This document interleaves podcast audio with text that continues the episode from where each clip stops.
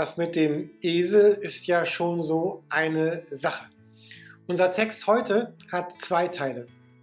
Die ersten sechs Verse mit dieser her herausfordernden Aufgabe für die Freunde von Jesus. Wie würde das dir gehen? Jesus sendet dich auf die Osterstraße und sagt, dort bei Karstadt steht ein neuer Skoda, die Schlüssel sind auf dem Hinterreifen, hol den mal eben ab. Im Wilden Westen wurden Pferdediebe gehängt. Dieser Auftrag von Jesus hatte es schon in sich. Und interessant ist, dass sie sich auf den Weg machen.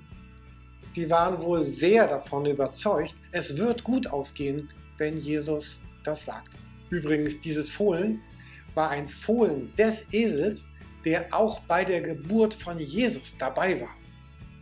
Nein, das war nur ein Scherz. Ab Vers 7 beginnt dann der zweite Teil dieses Abschnitts, der Einzug von Jesus in Jerusalem. Wenn orientalische Könige oder Fürsten eine Stadt besuchten, dann wurden vorher alle Straßen gereinigt, gefegt, in Ordnung gebracht. Man brachte besondere Tücher an den Gebäuden ab und Teppiche wurden auf den Straßen ausgebreitet. Und dann würde man den hohen Gast auf einem kostbaren Gefährt in einen der Paläste der Stadt begleiten. Hier kommt Jesus, der König der Welt, der König aller Könige, und alles ist scheinbar ein wenig schlichter. Aber immerhin, er bekommt ja seinen Weg aus Kleidern und Palmwedeln ausgebreitet. Er hat sein Fohlen und statt in Palästen schläft er nachts in einem Garten. Wir sehen Jesus hier groß und gleichzeitig auch ziemlich klein. Und beides gehört untrennbar zu Jesus. Eines der wichtigsten Wörter im Leben ist ja das Wort und oder sowohl als auch. Klar, es gibt Momente für das entweder oder, wo man sich entscheiden muss zwischen A oder B aber oft brauchen wir dieses und, um das Leben zu verstehen und um das Leben zu leben. In Portugiesisch heißt und e oder e. Ich weiß gar nicht, wie man das genau ausspricht. Aber ich habe von unseren brasilianischen Praktikanten zum Abschied solch ein e, ö, ein und geschenkt bekommen, um es wirklich immer auch bildlich vor Augen zu haben. Jesus ist immer beides. Er ist der vertraute Jesus und der ganz andere Jesus. Er ist der König und er ist der Bescheidene. Er ist der Große und der Demütige. Er kommt auf einem Esel, auf einem Fohlen und dabei lesen wir, und die vorangingen und die nachfolgten, schrien, Hosianna, gelobt sei, der da kommt im Namen des Herrn. Gelobt sei das Reich unseres Vaters David, das da kommt. Hosianna in der Höhe. Sie rufen Hosianna oder Hosanna. Das ist kein griechisches Wort, sondern es wurde eingegriechischt. Sagt man das so? Es ist eigentlich ein hebräischer Begriff. Und das heißt übersetzt so viel wie rette uns oder erlöse uns. Und die Juden zitieren bei jedem Passafest Psalm 118. Passa war ja die Erinnerung an die Rettung aus dem Elend in Ägypten, verbunden mit dieser Hoffnung, bald kommt der wahre Retter, der wahre Erlöser, der alles zum Guten wenden wird.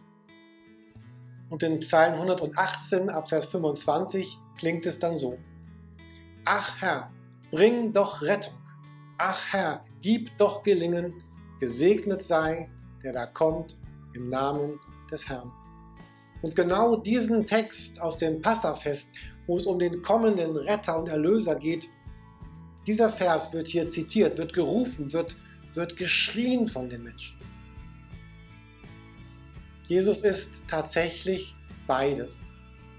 Er ist der Bescheidene, der Demütige, der Freund, der Bruder, der Helfer und er ist der König, der Kyrios, der Retter, der Erlöser, Gott von Ewigkeit her. Er ist vertraut, nah, er ist der, der mich begleitet und gleichzeitig ist Jesus der Ferne, der Heilige und der Erhabene. Und es ist ganz wichtig, dass wir beide Seiten von Jesus vor Augen haben, wenn wir über Jesus nachdenken, unseren Glauben beschreiben. Beides soll, soll Raum in uns haben, weil sonst würde unser Glaube irgendwie schräg, wenn wir nicht diese beiden Seiten von Jesus immer wieder in die Mitte stellen. Und so ist die Frage heute bei diesem Bibeltext, was lebt eigentlich davon in dir? Was ist lebendig? Und was ist vielleicht ein bisschen verloren gegangen im Laufe der Zeit? Und wo ist es vielleicht dran, einen Schwerpunkt ganz neu zu setzen? Da ist Jesus, der Jesus in meinem Herzen, an dessen Herzen ich bin. Und da ist der Jesus, vor dem alle Knie sich einmal beugen werden, den wir anbeten, der Jesus, den wir achten, den wir ehren, dem wir dienen und dem wir folgen. Jesus ist der am Kreuz Sterbende und es beschreibt seine Erniedrigung und das ist seine Erhöhung. Er ist der auferstandene Herr, der König, der Kyrios aller Welt. Und wenn beides in mir lebt, dann bricht Gottes Königreich in meinem Leben an. Und ich wünsche euch heute einen ganz erfüllten Tag mit einem starken Jesus an eurer Seite